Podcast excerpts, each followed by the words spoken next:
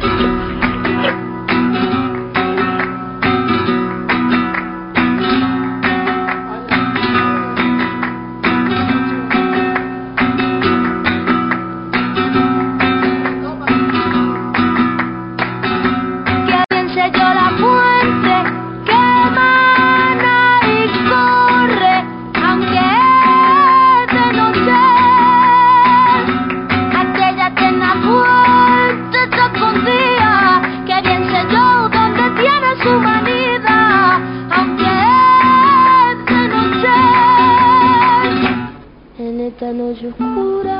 Hola, ¿qué tal? Buenas noches. Buenas noches. Hoy comienza la primavera. Sí, sí, sí. Está fresco. Noche fresca, ¿eh? refrescó. Pero bueno, comienza la primavera.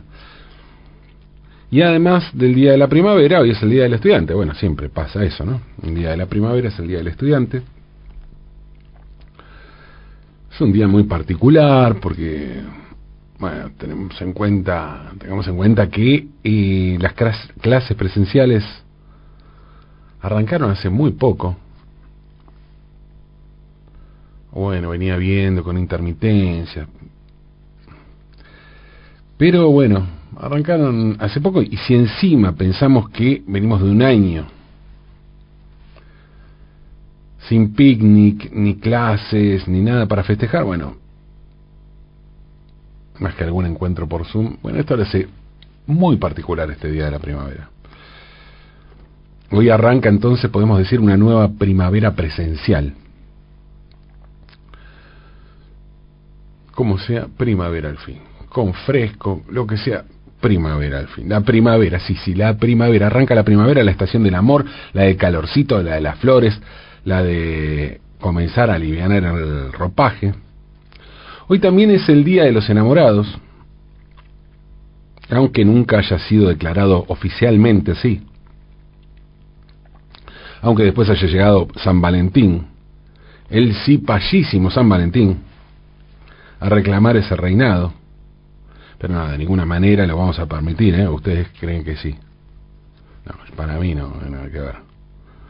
San Valentín es un fondo buitre del amor, es el juez griesa del amor, la cuenta offshore del amor, el acuerdo con el FMI del amor. En cambio hoy, el día de la primavera, el día de los enamorados, sin santo, y el día del estudiante es un día, y lo tengo que decir así con todas las letras, es un día peronista. ¿Y por qué digo que es un día peronista? Bueno, porque fue a fines de los años 40, en pleno gobierno de Juan Domingo Perón, cuando comenzaron a celebrarse los picnics de la primavera. Cuando los estudiantes secundarios salieron a los espacios públicos a pasar el día a celebrar el día. Aunque el objetivo de pibes y pibas era celebrar un día sin clases, y con fiesta al aire libre, en los hechos el asunto funcionaba como una cuestión de orgullo. Un orgullo que tuvo que ver con el impulso de la escuela secundaria. Porque para entender de qué se trató este asunto, hace falta más que ver un dato. Y el dato es el siguiente. Entre 1945 y 1970, la matrícula de la escuela secundaria en la Argentina se quintuplicó, se quintuplicó entre 1945 y 1970. De modo que instaurar el Día del Estudiante y fomentar el festejo en espacios públicos no es más que un impulso a la escolarización. Una tendencia que, bueno, se iba a hacer irreversible, ¿no? Puede pensarse que esta vinculación de la adolescencia con la escuela secundaria haya sido un poco estigmatizante para los pibes y las pibas que no cursaban la secundaria y no se veían representados en el picnic. Pibes y pibas que tenían que laburar y no podían afrontar la escolarización. Y lo digo porque es una realidad que siguió existiendo a pesar de las medidas para revertirla y de la tendencia claramente positiva que hubo al respecto, como ya vimos con los datos, ¿no? Pero nadie puede negar que el orgullo secundario fue una forma de ampliar la educación, el derecho a la educación. Y en esto hay que, mm, hay que aclarar que durante las décadas del 50 y del 60 hubo en la ciudad de Buenos Aires dos tipos de festejos del 21 de septiembre. Por un lado, por un lado está el festejo en la Avenida Santa Fe, donde había un desfile de carrozas con elección de reina de la belleza y los negocios abiertos vendiendo de todo. Las casas de venta de ropa exponían para la venta las prendas de la flamante temporada primavera-verano. No, se trataba de un festejo comercial clásico, parecido a otros como el Día, el Día del Padre, Día de la Madre o el Día del Niño. Pero en este caso con un sesgo presencial y callejero mucho más ostentoso. Este era uno de los festejos, el comercial, como les dije. Pero también había otro más artesanal en los bosques de Palermo y era el famosísimo picnic, picnic del Día del Estudiante. El picnic en Palermo es, desde sus inicios, una celebración pagana, inclusiva y autogestiva. Una celebración desprovista de cuestiones comerciales. Obviamente, con los años se fueron sumando vendedores callejeros, y sponsors que pretenden imponer allí sus marcas o el deseo de acceder a esas marcas. Pero el origen del picnic es ajeno a todo vestigio de consumo. Es el placer de juntarse al aire libre a celebrar. Curiosamente, fue el festejo pagano y ajeno al consumo el que prevaleció. Obviamente, como decía, hoy es imposible pensar que un espacio que aglutina gente, tanta gente además, permanezca ajeno a la injerencia de las marcas y del consumo, o de las acciones gubernamentales. Es común que alrededor del picnic de la primavera se organicen grandes recitales o actividades fomentadas por marcas que incentivan el consumo. Es imposible pensar hoy una actividad ajena a ese accionar. Pero lo importante es que esa fiesta pagana y libre se mantiene o se mantuvo hasta hoy. ¿Cómo será un picnic del día de la primavera? O del estudiante, como prefieran, por Zoom. ¿Tiene sentido? ¿Qué es lo que haría única esa actividad? ¿Cuál sería acá la diferencia con cualquier otra comunicación por videollamada? Bueno, y en definitiva, pensemos, ¿qué es un picnic? La palabra picnic llega a la lengua castellana desde el idioma inglés, que a su vez llega desde el inglés, llega al inglés desde el francés. Recordemos que durante varios siglos el francés fue la lengua universal europea, y no es que no se hablaran otras lenguas, ¿no? Pero las personas con cierta formación hablaban francés. Era el equivalente a lo que hoy es el inglés. Ese tipo de universalidad, ese tipo de universalidad estoy hablando. El término francés original es pique, así escrito pique, con Q, pique, nique, también con Q, U, E piquenique.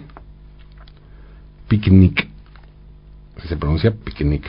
Se cree que proviene de pique, o pique, que significa picotear, y nic, o nique, que significa pequeñeces.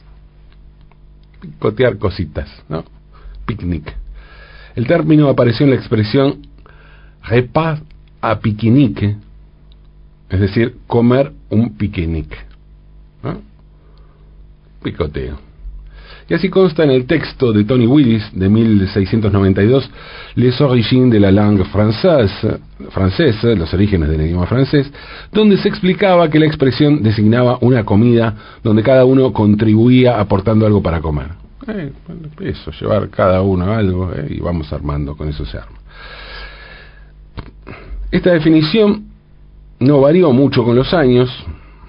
Actualmente, si se busca el significado de picnic en el diccionario Larousse de la lengua francesa, encontraremos allí lo siguiente. Dice, comida realizada al aire libre durante un paseo, del verbo piqué, picotear, inspirado en las gallinas que picotean los granos, ¿eh? y nick, objetos sin valor. En el siglo XVIII la palabra llegó a Inglaterra como picnic, todo junto y con C, P-I-C, P-I-C-N-I-C, todo junto, picnic. Hay un testimonio en el año del año 1748 en una carta del conde de Chesterfield, Philip Stanhope, donde indica, donde se usa esa palabra. ¿no? Y a principios del siglo XIX su uso se generalizó en la lengua inglesa y traspasó las fronteras desde allí. Por eso decía que viene del francés, pero a nosotros nos llega a partir del inglés. Al principio, al principio un picnic era un evento social en el que todos compartían la responsabilidad de la preparación de la comida. ¿no? Cada uno trae un poquito. Y en el siglo XIX las mujeres de Londres establecieron una sociedad con el nombre Sociedad Picnic, o Picnic Society, en la que sus socios exhibían sus platos especiales para compartirlos con todos y también para dar a conocer un poco sus habilidades con la cocina, ¿no? Era lucirse un poco, ¿no? Llevar un plato, a ver, se generaba como cierta competencia. En la historia del arte, el picnic ha sido un tema recurrente en el siglo XIX porque permitía mostrar a las familias burguesas distendidas en paisajes naturales. En ese sentido, uno de los cuadros emblemáticos en los que se muestra un picnic es Déjeuner sur l'herbe o Almuerzo sobre el pasto de Edouard Manet, un cuadro del año 1863. El cuadro de Manet muestra un picnic donde se ve a dos señores totalmente vestidos, con traje, camisa, sombrero, y una mujer totalmente desnuda, que es la única que mira al espectador. Detrás se ve a otra mujer agachada con un sombrero puesto. Y se considera a Déjeuner sur l'herbe como el cuadro que anticipa al impresionismo. Porque si bien tiene una factura más clásica que el de los cuadros posteriores, de los cuadros impresionistas, la pincelada sutil alterna con otros momentos de pincelada más gruesa, más explícita, al modo impresionista. Por otro lado, hay un manejo de las luces y las sombras que remiten al barroco y no encajan con la luminosidad propia de la época. El cuadro tiene un uso de la luz que hoy podríamos denominar como fotográfico, pero hecho en una época en la que no existía la fotografía. Así como la mujer desnuda rompe con la obviedad del picnic, algo similar sucede con la luz y con la pincelada en Déjeuner sur l'herbe. Y justamente el cuadro de Edouard Manet es tan importante para el impresionismo que unos años después, Claude Monet, Monet, no Manet, pintores contemporáneos, que se llamaban parecido, pero no. Como seguramente es el mayor maestro impresionista. Claude Monet iba a realizar una versión de Déjeuner sur l'herbe, como un homenaje a este cuadro, insisto, emblemático porque también en el tema, como decía antes, es marca una época. Un siglo después, un Pablo Picasso ya anciano iba a realizar una enorme serie de estudios también sobre el cuadro de Edouard Manet de Jeunesse sur como para que quede claro que los alcances de un picnic, de un picnic pueden ser infinitos. Porque, como les decía, todo arrancó con un picnic. Picnic es una palabra que en castellano se ha escrito de diferentes maneras. Se la puede ver escrita como picnic, dos palabras y un guion en el medio. Picnic sin guion, también separado. Picnic todo junto. Y hasta en una época, y esto fue hace bastante tiempo, se la solía escribir como picnique, como en francés, todo junto, picnique. Su significado en nuestra lengua no siempre ha sido contemplado por la ortodoxia académica, aunque algunos diccionarios antiguos la incluyen. El corpus del nuevo diccionario histórico del español revela que entre 1847 y 1857 el escritor Juan Valera se cuestionaba acerca del uso de la palabra y de su origen. Y no obstante ello ya era utilizada para representar su significado actual. En el diccionario de argentinismos de Lisandro Segovia, de 1911, la entrada a la palabra picnic está separada por un guion, picnic, tal como se empleaba en esa época, a la usanza de la época. Según Segovia, el picnic es un lunch o banquete ligero al aire libre en el que cada convidado paga su cuota o en que cada persona o familia contribuye suministrando parte de la comida o de la bebida pero esto último es lo menos conforme con nuestros usos. Ricardo J. Alfaro, en su monumental Diccionario de Anglicismos, afirma que el término picnic es un extranjerismo de uso muy frecuente. El diccionario, el diccionario manual e ilustrado de la lengua española, editado por la Real Academia Española en 1927, define a la palabra picnic como un anglicismo por comida a escote. Y en la edición de 1950 el mismo diccionario amplía la acepción como partida de campo en la que se come al aire libre. En nuestros días el uso de la palabra está absolutamente extendido, tanto que existe la expresión hacerse un picnic, como sinónimo de pasarla bien o realizar un trabajo con alto rédito a bajo esfuerzo. ¿Eh? Este sí hizo un picnic. Delantero que se hizo un picnic con las facilidades que daba la defensa de, otro equipo, por ejemplo. El término picnic se ha incorporado a la vigésimo tercera edición del Diccionario de la Lengua Española de octubre de 2014 con tilde en la primera I. Picnic. Claro, es una palabra grave, terminada en C, tiene que llevar tilde. Hoy empieza mm, la primavera. Sí, hoy empieza la primavera y se supone que podrá volver el picnic. ¿Volverá el picnic? ¿Volverá después de la ausencia por cuarentena? Bueno, Hoy puede volver el picnic, veremos qué pasa. Vuelve el picnic sin Zoom. Aunque quién sabe, ¿no? Tal vez con barbijo y alcohol en gel. Seguramente habrá que tomar algunas precauciones porque seguimos en pandemia y bueno, hay que tomar determinadas precauciones. Y hay que ver si el picnic con barbijo con el gel sigue siendo lo mismo, no dista mucho del resto de las actividades que están volviendo de a poco con la misma normalidad.